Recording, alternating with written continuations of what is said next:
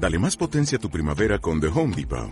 Obtén una potencia similar a la de la gasolina para podar, recortar y soplar con el sistema OnePlus de 18 voltios de Ryobi desde solo 89 dólares. Potencia para podar un tercio de un acre con una carga.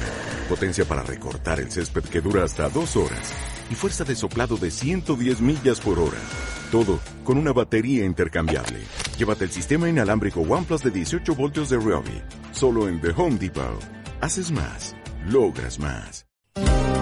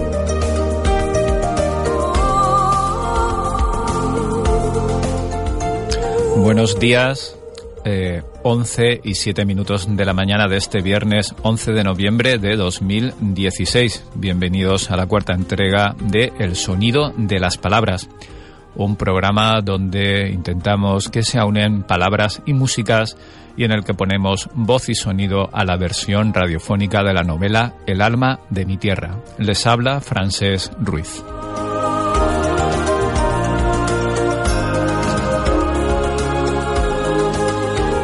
Recordarles, recordaos que podéis volver a escuchar y descargar tanto este como las anteriores entregas en las siguientes direcciones de podcast.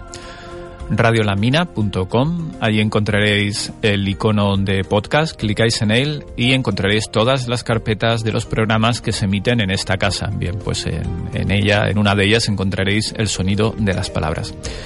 También de manera directa podéis ir al perfil oficial de este programa en Facebook, facebook.com barra el sonido de las palabras.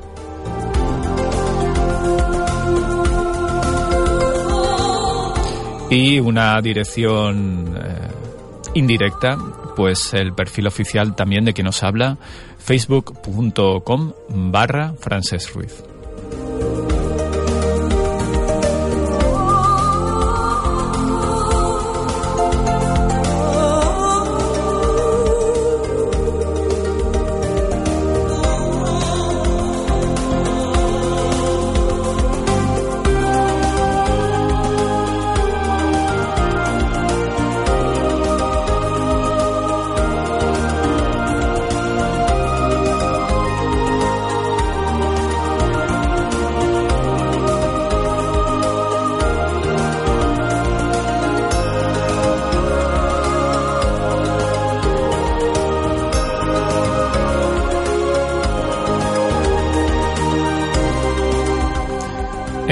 Pasada entrega la fiesta de inauguración de Ingedes es todo un éxito.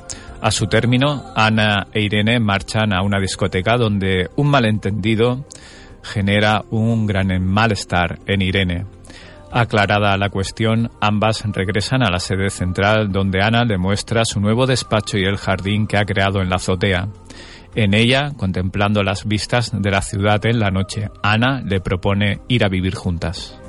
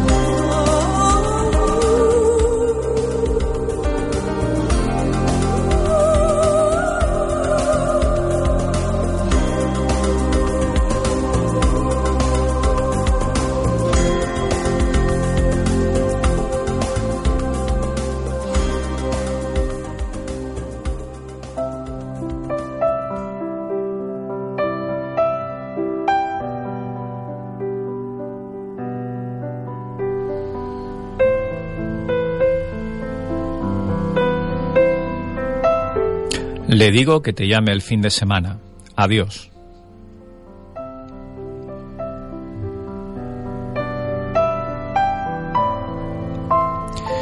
Cuelga el teléfono y permanece inmóvil con la mirada fija en la pantalla del ordenador, donde una estúpida burbuja no deja de moverse en modo de salvapantallas. Han pasado tres años desde que dejó las islas y sigue sin acostumbrarse al clima, a las dimensiones de la ciudad, a la comida, a todo. Siempre se ha cuestionado la decisión que tomó y al mismo tiempo se ha preguntado si tenía alternativa.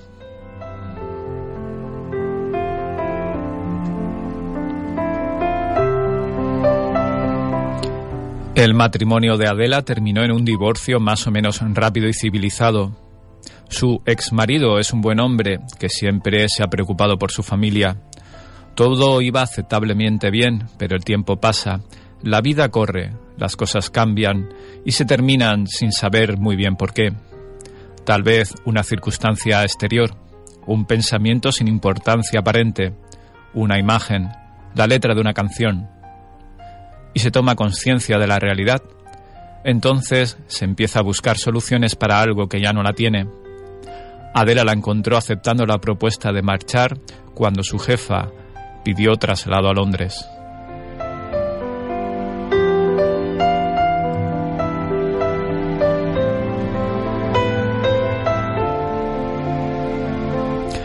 Su mirada se desvía al reloj que tiene sobre la mesa, cierra el documento en el que trabaja y se incorpora. Aun a pesar del tiempo transcurrido, tanto ella como su jefa siguen manteniendo horarios poco británicos.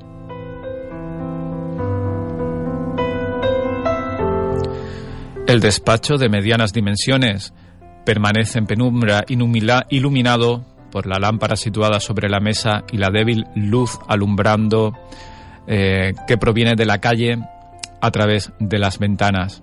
Una estantería repleta de carpetas contrasta con fotografías que, dispuestas en las paredes del mismo, muestran algunos de los proyectos significativos de Ingedes, destacando sobre el resto la imagen nocturna del nuevo edificio de la sede central.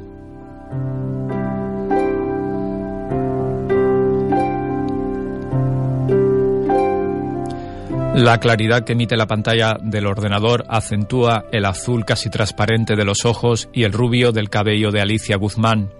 Envuelta en el silencio de la estancia, se sobresalta cuando alguien compea levemente al otro lado de la puerta. Alicia, ¿necesitas algo más? Pregunta Adela desde la puerta entreabierta, sin soltar el pómodo de la misma. Disculpa, se me ha pasado el tiempo sin darme cuenta, responde esta mirando el reloj del ordenador. No necesito nada más, gracias. Que pases un buen fin de semana. El lunes llegaré un par de horas tarde, tengo médico. Lo recuerdo, no hay problema.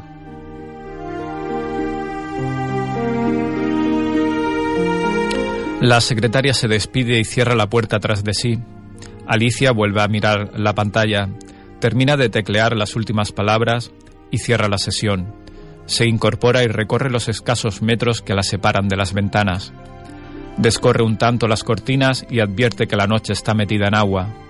En el edificio Rolls, apenas un par de despachos mantienen las luces encendidas. Mira hacia la calle y observa cómo las aceras son barridas por cortinas de lluvia movidas por el viento. Se recoge sobre sí misma y se frota los brazos, sintiendo en su piel la suavidad de la lana de su jersey blanco de cuello alto.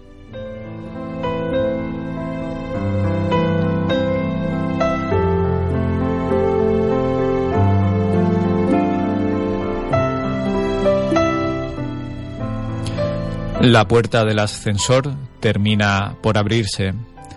Ante Alicia se muestra un amplio vestíbulo solitario.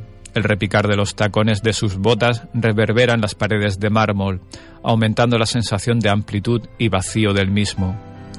Llega hasta la recepción, donde los conserjes han dejado su lugar al personal de seguridad. Tras el buenas noches preceptivo, extrae de su balso una tarjeta magnética que le permite franquear los tornos de salida.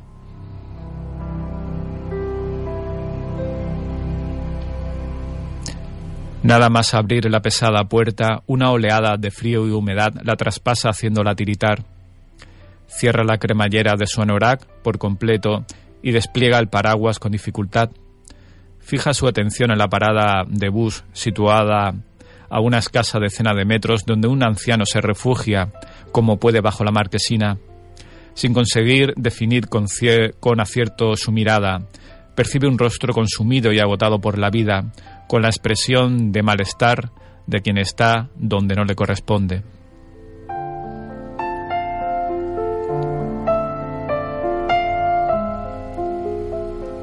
Nada más poner un pie en la acera, el aguacero resuena en su paraguas mientras el viento pretende arrebatárselo. Por un instante mira en dirección a la cercana catedral de San Paul. La lluvia difumina la iluminación de su cúpula, al tiempo que las ramas desnudas de los árboles del Carter Lane y el Festival, Festival Garden se agitan como espectros sobre Cannon Street.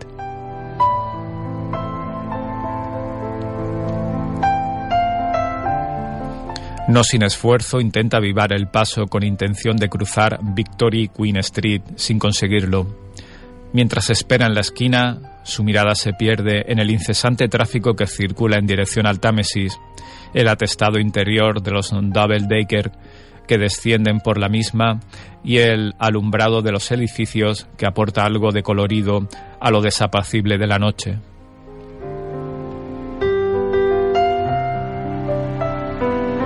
Segundos antes que el semáforo de peatones se ponga en verde, un loco o un suicida, tal vez ambas a la vez, cruza a escasos centímetros del bordillo pilotando una desvencijada bicicleta con un ridículo y minúsculo casco enfundado en una gabardina cuyos faldones se mueven al viento en un afán quimérico por levantar el vuelo.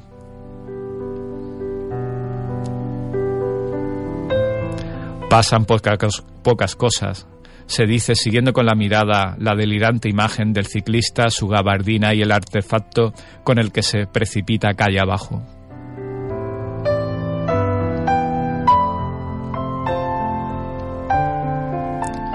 Reemprende su camino vislumbrando entre la lluvia el deslumbrante edificio Cannon Street Station y del otro lado el flamante Walbrook Building, ambos iluminados.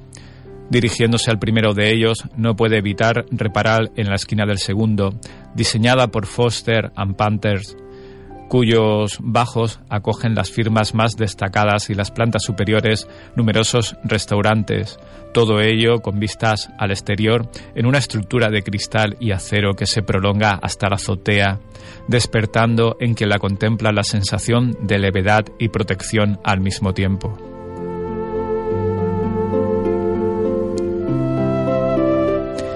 A su derecha se alza la imponente estación de tren y metro que une aquella parte de la City con el Támesis en, los, en las dos torres del puente de Londres. Como cada día, aquel dado de cristal y metacrilato con dos inmensas aspas de molinos en su fachada no deja de maravillarla.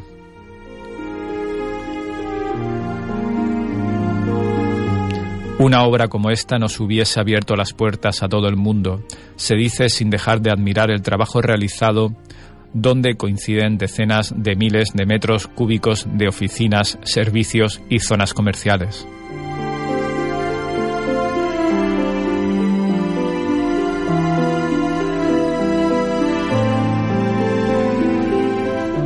Se adentra en el impresionante vestíbulo de la estación donde de repente se hace el silencio. El ensordecedor ruido de la lluvia golpeando su paraguas se convierte apenas en un murmullo sobre la gran cubierta del edificio a decenas de metros por encima de su cabeza.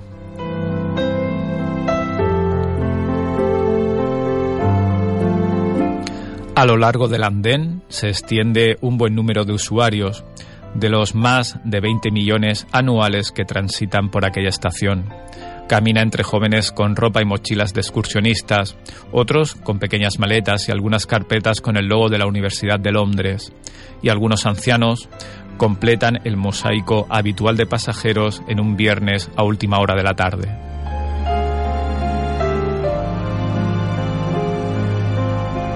Sin saber por qué, fija su atención en un ejecutivo de mediana edad su gabardina gris, mojada de cintura para abajo, cubre el traje oscuro tan usual en el personal de la City.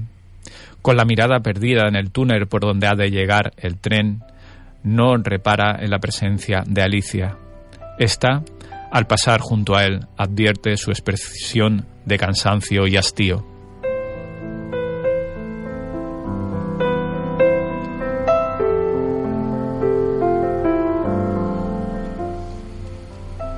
Sorteando varias personas, consigue acercarse hasta la vitrina donde se exponen los horarios de los trenes.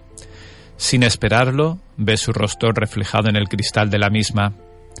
La expresión que contempla resulta similar a la del ejecutivo. Se lleva la mano a la mejilla y luego a las ojeras que bordean sus ojos azules que tiempo atrás desprendían la misma luz que los de su hermana se mantiene inmóvil mientras un sentimiento de tristeza crece en su interior. De repente, el chirriar de hierros que precede a la entrada del tren en la estación y el movimiento de los pasajeros en el andén la obligan a volver a la realidad.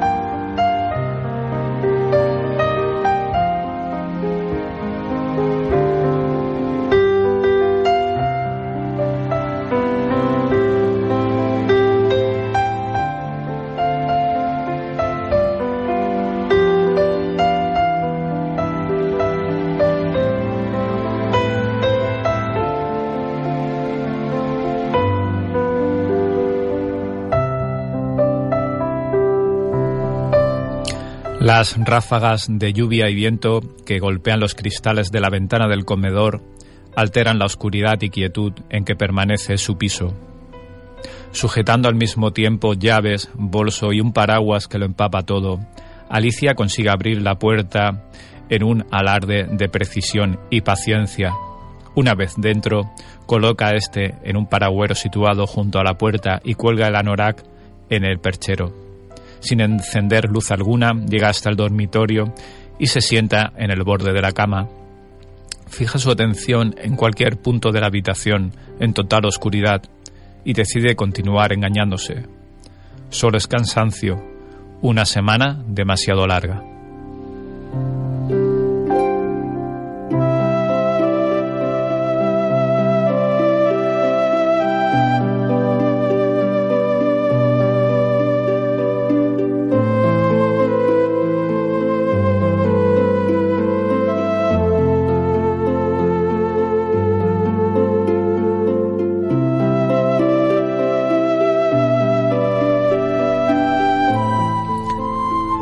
Abrigada con una bata de lana oscura, pijama, zapatillas y el cabello recogido en una cola, deja la cocina y entra en el pequeño comedor donde destacan los muebles de madera en tonalidades claras. y algunas imitaciones de pinturas impresionistas. Sujeta entre sus manos un plato con un par de sándwich y una copa de vino. Los deja sobre una pequeña mesita de cristal, se deja caer sobre el sofá y enciende el televisor. En la pantalla aparece BBC News. Alza de nuevo el mando y busca entre los canales hasta encontrar el noticiario nocturno de la televisión canaria, donde una pareja de jóvenes presentadores ofrece un resumen de las noticias más relevantes del día.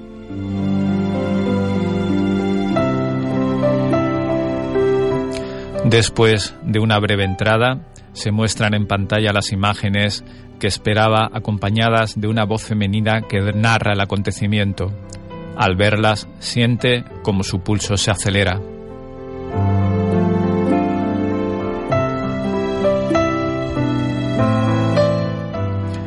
Esta noche ha tenido lugar en la ciudad de Las Palmas uno de los grandes acontecimientos sociales de la temporada.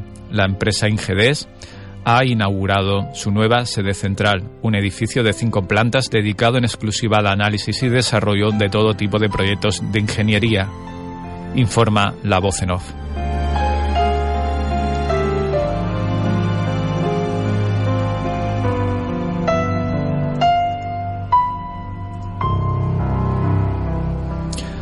Una profunda amargura se adueña de su ánimo cuando su padre aparece en pantalla atendiendo a los medios de comunicación en las puertas del nuevo edificio. Con cierta con esta inauguración se cumple uno de los grandes sueños de mi padre, el creador de esta empresa, poder concentrar en un único espacio todas las áreas de nuestra actividad, comenta el señor Guzmán mirando a cámara. ¿En qué se basa el éxito de su empresa? Le pregunta un reportero, micrófono en mano. En la calidad y profesionalidad de sus empleados, así como en el hecho de seguir siendo una empresa familiar.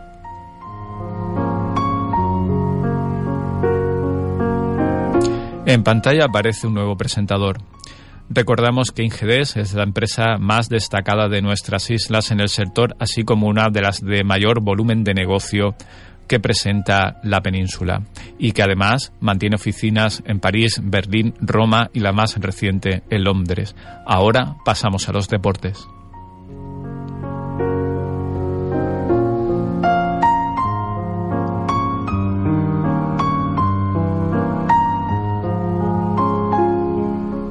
Alicia continúa con la mirada fijada en la pantalla, hipnotizada, un instante más tarde, sus ojos recorren las estanterías situadas junto al televisor hasta detenerse en una antigua fotografía donde aparece con su padre y sus hermanos en el parque de Garajonay. Lentamente apoya su cabeza en el respaldo del sofá sin dejar de mirarla mientras sus ojos se van humedeciendo poco a poco.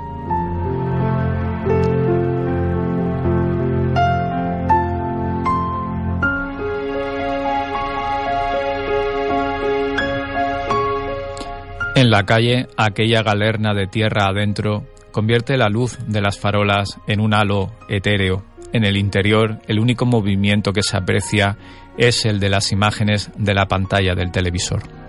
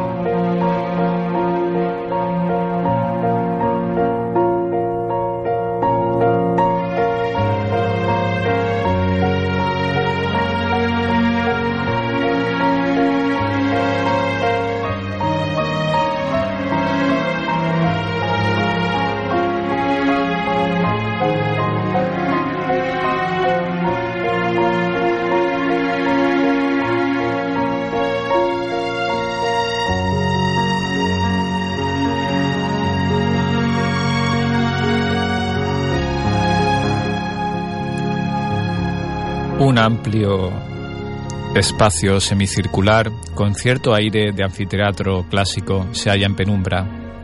Al fondo, junto a una gran pantalla interactiva, Ana realiza una exposición ante el centenar de invitados que, sentados cómodamente, llenan por completo el aforo de la sala. Vestida con un traje oscuro, camisa blanca y cabello recogido, toca con su mano izquierda la pantalla, apareciendo en esta un plano de la ciudad de Santa Cruz de Tenerife con diferentes zonas coloreadas.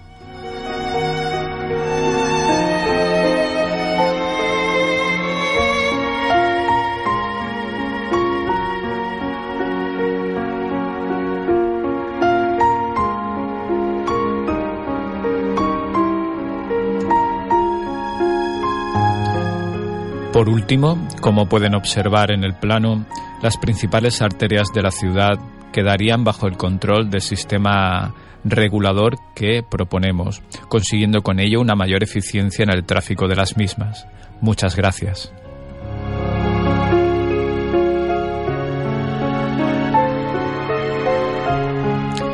Ana finaliza una exposición precisa que apenas se ha extendido más allá de 20 minutos.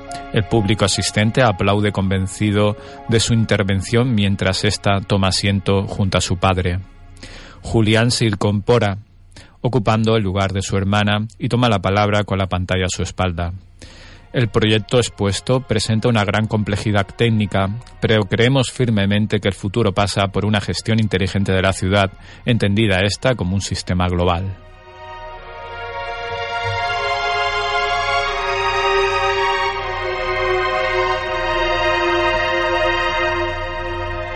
Finalizada la presentación del proyecto, las luces de la sala se encienden mostrando las verdaderas dimensiones de la misma. En sus paredes, junto con varias piezas de mármol y bronce, patrimonio de la empresa, se exponen diferentes óleos y acuarelas de pintores isleños. Los máximos responsables de Ingedes, los representantes de las diferentes empresas implicadas en la iniciativa, así como las autoridades del gobierno autonómico, el cabildo y los ayuntamientos, departen mientras degustan el catering, el catering elegido para la ocasión. Ana que conversa con su padre y el responsable de urbanismo de Santa Cruz, pide disculpas y se retira. Después de saludar a varios directivos de las empresas con quienes tienen previsto llevar adelante el proyecto, abandona la sala dejando la firma de los acuerdos en manos de su padre y su hermano.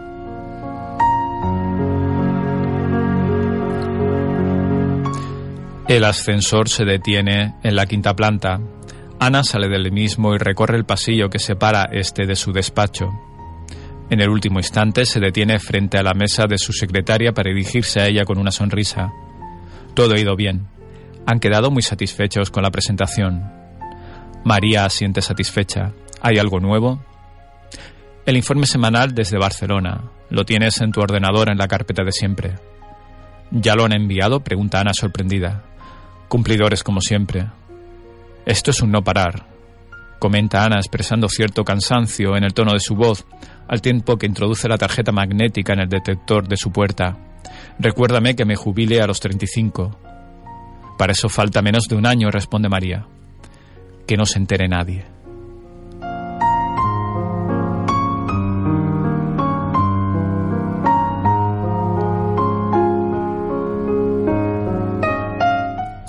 El baño de su despacho, con una pequeña ventana con cristales labrados que impiden la visión directa del exterior, resulta un espacio cuadrado de cuatro metros de lado donde no falta detalle, incluyendo una ducha y diferentes armarios.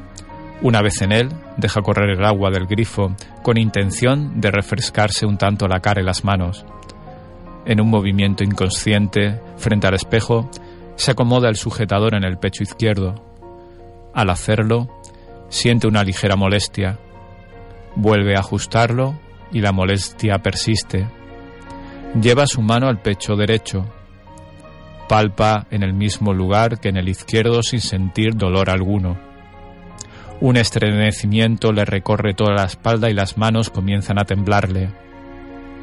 Con la mirada fijada en el, en el espejo, vuelve a palparse, esta vez bajo el sujetador, y el ligero dolor se reproduce. Sus piernas comienzan a flaquearle y apenas un instante más tarde, los calambres en el estómago se tornan insoportables. Presionan tanto la zona y de repente la yema de sus dedos percibe un pequeño bulto en forma de nódulo circular. Apenas puede mantenerse en pie. Se aferra a la barra de donde cuelgan un par de toallas con las pocas fuerzas que le restan. Su rostro ha perdido todo color. El temblor de sus labios le resulta incontrolable. Sus ojos enrojecen, los cierra con fuerza. Las lágrimas escapan de ellos y descienden por su mejilla.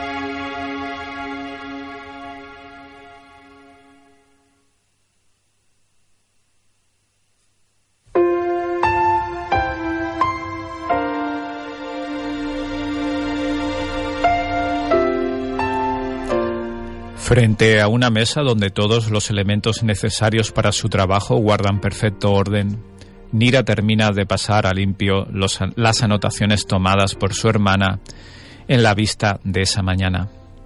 Cierra luego el documento, hace una copia de seguridad y envía otra a una memoria externa que tiene conectada a su ordenador. Mientras se produce la descarga, recorre con la mirada el silencioso despacho de Vázquez y Martín Asociados, donde pasa la mayoría de las tardes ejerciendo de pasante, administrativa, secretaria y cualquier otra tarea que libere de trabajo a sus jefas.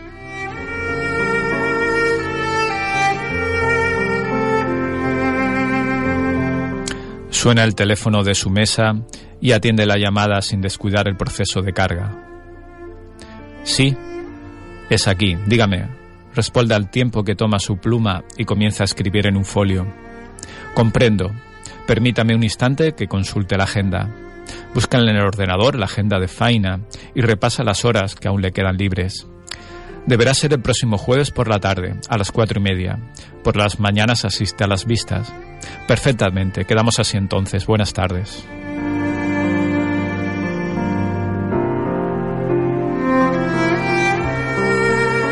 Cuelga el teléfono y apunta en la agenda del ordenador la reunión que acaba de concretar. Seguidamente extrae de su cajón una gruesa agenda de tapas negras y repite la operación para luego retirar el pendrive e incorporarse.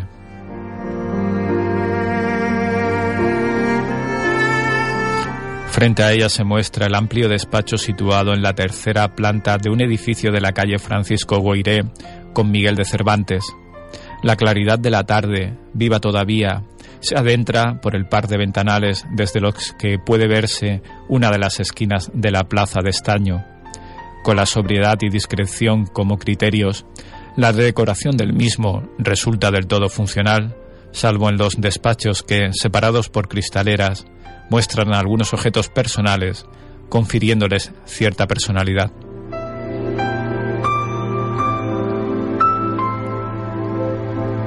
Envueltas en un ambiente de quietud, Faina consulta una sentencia reciente de la que toma una serie de anotaciones.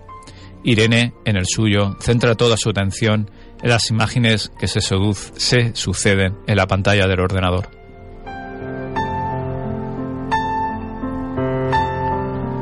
Nira llega hasta el despacho de su hermana, pica en el umbral metálico de la puerta y entra en el mismo. Aquí tienes lo de esta mañana. ¿Te lo instalo? Pregunta comprobando que esta continúa abstraída en la pantalla. Deberíamos crear una web de uso interno. Allí os podría ir dejando toda la documentación. Es más eficiente. Además, se puede consultar desde casa. Apenas obtiene una respuesta mecánica por parte de su hermana, que sigue concentrada en la pantalla moviendo el ratón sin descanso con su mano derecha. Nira la observa, consciente de que no, la, de que no ha escuchado sus palabras. La podemos hacer pública y financiarla con anuncios eróticos. Nos hacemos fotos desnudas y las colgamos diariamente. ¿Qué te parece? Bien, responde Irene, cuya atención navega por lugares alejados de aquel despacho. La pequeña de las Martín se acerca hasta situarse tras la pantalla. Se pone a la altura de los ojos de su hermana y agita las manos. Soy Nira, tu hermana. ¿Ya no me reconoces? Finalmente Irene regresa a la realidad. Disculpa, me he liado con esto, esbozando una ligera sonrisa. Son fotografías de Nueva York. Quiero hacerle un regalo a Ana. El pasado verano no tuvo vacaciones con todo el lío de la sede central. Ya faltan pocos días. Hacer una, reserva en estas fechas no será fácil, apunta Nira. Lo sé, pero con lo de la mudanza hará mucho frío, pero debe ser bonito visitarla en Navidad. Sí, debe serlo, responde Nira con cierta melancolía en su voz, que Irene no percibe. Deja la memoria sobre la mesa y marcha al despacho de Faina.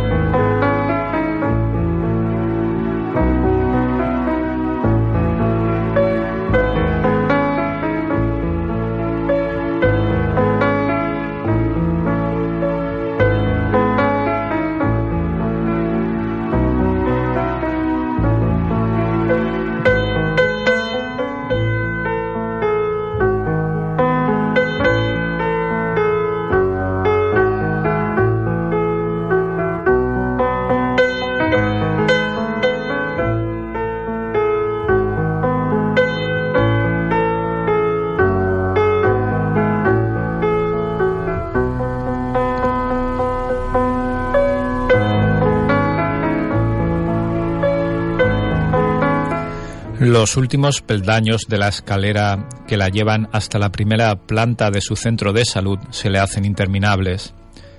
El miedo que la persigue desde hace unos días y su esfuerzo por disimular ante Irene han conseguido agotarla. Frente a ella se muestra un gran panel donde se exponen consejos prácticos para afrontar la gripe, en el que ni siquiera repara. Entra en una sala alargada con dos puertas a cada lado, una ventana al fondo y varias hileras de asientos todos ocupados.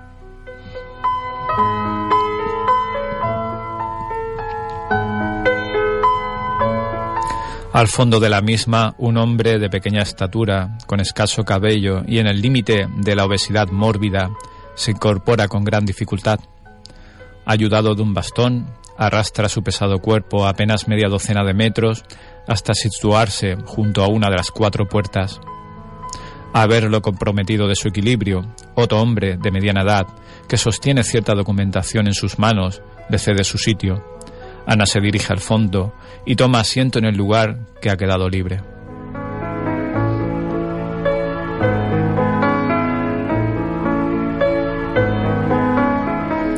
Pasados unos minutos, una de las puertas se abre. De la consulta sale una adolescente con gesto serio acompañada de su madre, con expresión aún más seria. La muchacha se lleva la mano izquierda a la venda que cubre parte de su antebrazo derecho. Al empezar a descender el primer tramo de escaleras, Ana y el resto de personas que esperan su turno pueden escuchar la recriminación de la madre. Te dije que no te lo hicieras, pero la niña quería un tatuaje. La adolescente replica, aunque Ana no consigue escuchar con claridad sus palabras.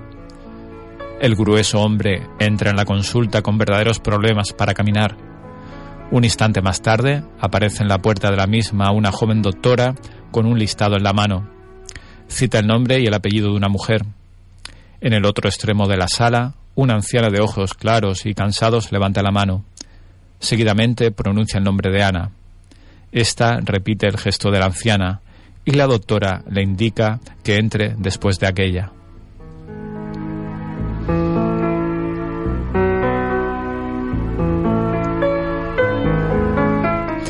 Einstein, físico y filósofo, se ha preguntado Ana en los últimos días. No solo el tiempo se relativiza según el observador, sino la propia vida. Ha concluido en más de una ocasión. El miedo que se ha apoderado de ella desde hace tres días se traduce en un pasar cadencioso e irritante del tiempo. Tres días disimulando ante Irene, fingiendo que tenía cierto malestar en el estómago, justificándolo con ya se me pasará. Serán los nervios que he pasado con lo de la inauguración y la mudanza. Se mirá en unos días. Tres días escondiendo su temblor de manos, la opresión en el pecho y unas ganas de llorar que, en más de una ocasión y a escondidas, no ha podido contener. Una y otra vez se pregunta qué pasará si el pronóstico es el que tanto pánico le produce. ¿Cómo se lo dirá a los demás? Y una pregunta más para la que no tiene respuesta. ¿Por qué a mí?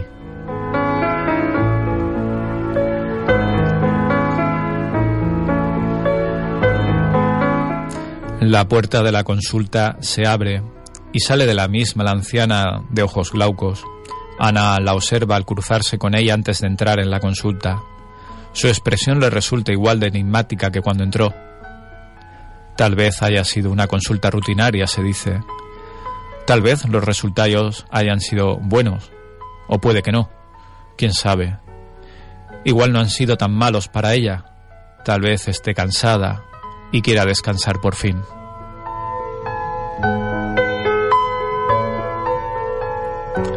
La consulta no supera los tres metros de largo por cuatro de ancho. Nada más entrar, Ana advierte una mesa en el centro de la misma con un ordenador donde la doctora termina de escribir, una camilla a su izquierda con una cortina de plástico verde recogida, un par de grifos con sus correspondientes lavamanos y una serie de armarios donde se guarda el material necesario para la praxis médica.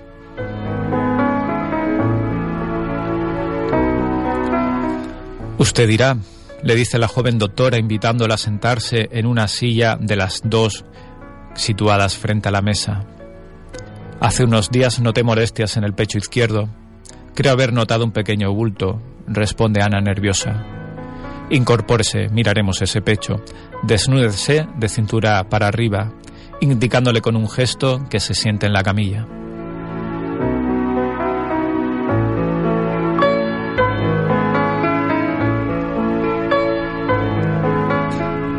Ana deja su bolso sobre la silla, se incorpora y se acerca hasta la misma, mientras se quita el sujetador blanco y, el, y, eh, y su jersey. La doctora se ajusta unos guantes de látex, se acerca hasta ella descorre la cortina que rodea la camilla con objeto de evitar cualquier interrupción indiscreta e inicia la exploración. ¿Cuándo se realizó la última mamografía? Hace seis meses. La doctora explora ambas mamas y los ganglios de las axilas. Luego la ausculta con el endoscopio para comprobar el estado de los pulmones. Ya puede vestirse, le indica dando por terminada la exploración y dirigiéndose a la mesa seguida de Ana que termina de vestirse. Es cierto, se advierte una ligera anomalía. ¿Ha tenido algún traumatismo, un mal gesto? No. ¿Puede ser algo malo? Le seré sincera. Puede serlo, responde la doctora con gesto grave. Es necesario hacer pruebas para tener un diagnóstico preciso, le voy a pedir una mamografía urgente y un análisis de sangre completo. Tengo un seguro médico, le comenta Ana eh, con un hilo de voz, intuyendo el peor de los pronósticos. Perfecto, no podemos perder tiempo. Asiente la doctora comenzando a teclear en el ordenador. Ana abandona la consulta cruzándose con el siguiente paciente en el que ni siquiera repara.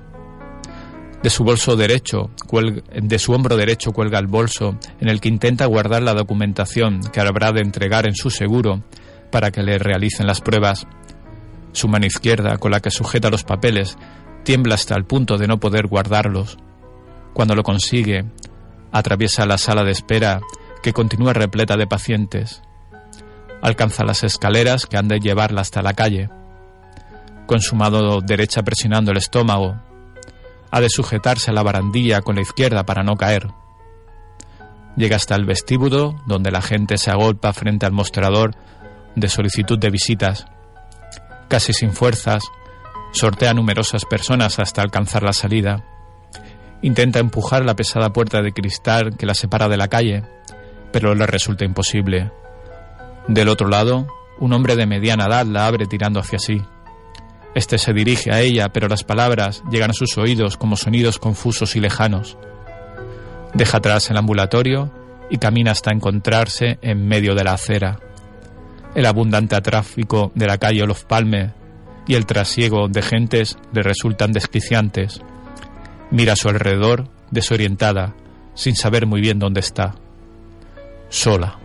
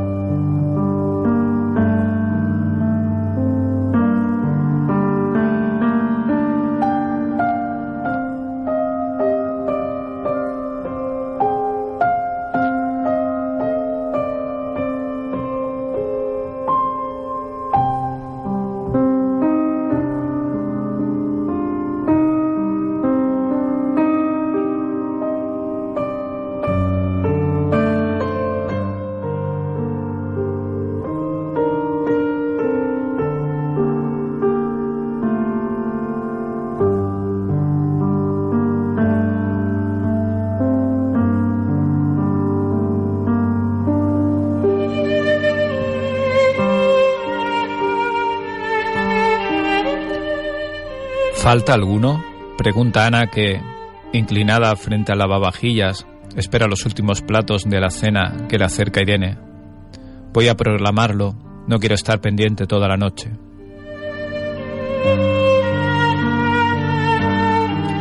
Irene le acerca un par de utensilios de, utilizados para el postre, un cuenco de barro y dos cucharillas pequeñas. La mira y guarda silencio.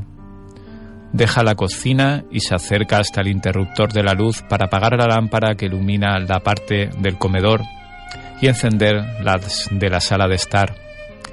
Recorre los escasos metros que la separan del cómodo sofá y enciende el televisor. En la pantalla se abre un listado de canales y una franja de color verde se mueve por ellos hasta detenerse en el que busca. De repente, aparecen unos créditos donde puede leerse la gata sobre el tejado de zinc de Tennessee Williams. Ya empieza, dice Irene levantando un tanto la voz para que Ana pueda escucharla desde la cocina. En la pantalla continúan saliendo los créditos. Starring Elizabeth Taylor, Paul Newman. Creí que querías verla, insiste Irene desde el sofá sin que Ana responda. Esta apaga la luz de la cocina y por un instante pierde su mirada en la parte del comedor que ha quedado a oscuras. A través del ventanal advierte que la luz de las farolas queda difuminada por las cortinas. Con paso cadencioso termina por acercarse al sofá y sentarse junto a Irene. Fija sus ojos en la pantalla sin decir palabra alguna. Ha visto decenas de veces la película y siempre ha quedado embelesada por el esplendor de ambos protagonistas. Sin embargo, ni el rostro de él ni los ojos violetas de ella consiguen distraer el miedo que siente.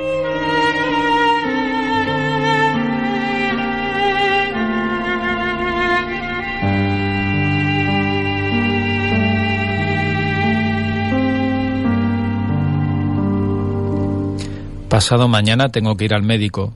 Me gustaría que me acompañaras. Se atreve finalmente a decir en voz baja.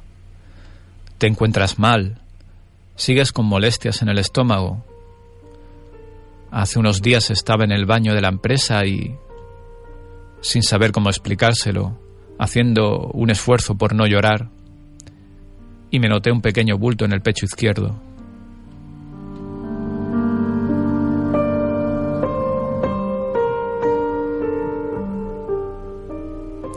Y el mundo deja de existir para Irene, que aun a pesar de tener sus ojos puestos en la pantalla, no reacciona ante los movimientos que se suceden en la misma. Su rostro ha palidecido y una amargura que sube desde la boca del estómago le estrangula la garganta sin permitirle respirar apenas. Siente el vértigo de un abismo oscuro que la atrae y un fuerte dolor en los tímpanos mientras parece precipitarse en este sin remedio.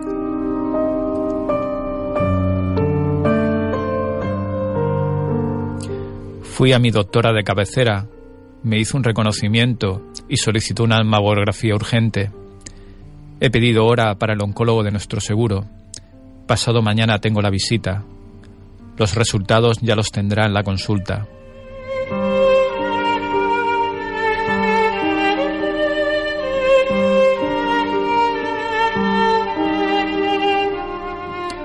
La explicación de Ana la salva de aquel despeñadero siniestro por el tono de su voz, pero el tono de su voz le resulta distante mientras continúa con su mirada perdida en algún punto del comedor.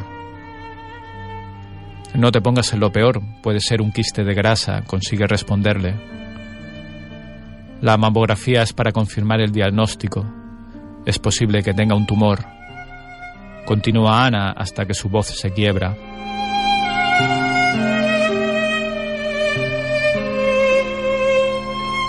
La devastadora realidad vuelve a hacerse presente en Irene al escuchar el llanto de Ana. De manera inconsciente, reacciona abrazándola y acariciando sus rizos, sintiendo como ésta se aferra con fuerza a ella en un gesto de desesperación.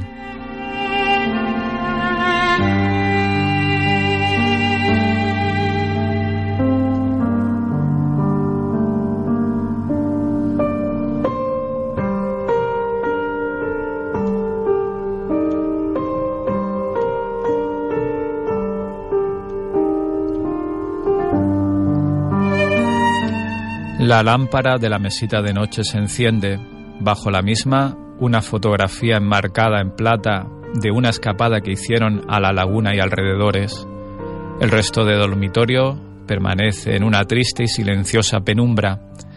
Ana, enfundada en un pijama de seda oscuro, deja su bata sobre la silla del tocador y deshace la cama con intención de acostarse.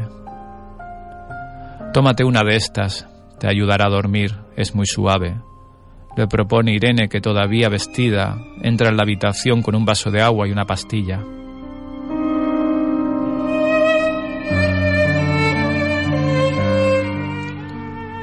Por un instante, Ana repara en el rostro de Irene, reconociendo en él un sufrimiento que intenta disimular sin fortuna. Parece que ha envejecido diez años en unos minutos, se dice. Sin hacer comentario alguno, ingiere la pastilla con un par de sorbos de agua y le devuelve el vaso. Se mete en la cama cubriéndose con las sábanas y una colcha de ganchillo, sintiendo la frialdad de las mismas en los primeros momentos. Adquiere posición fetal y se mantiene inmóvil hasta entrar en calor. Irene agarra su pijama, apaga la luz de la lámpara y sale del dormitorio.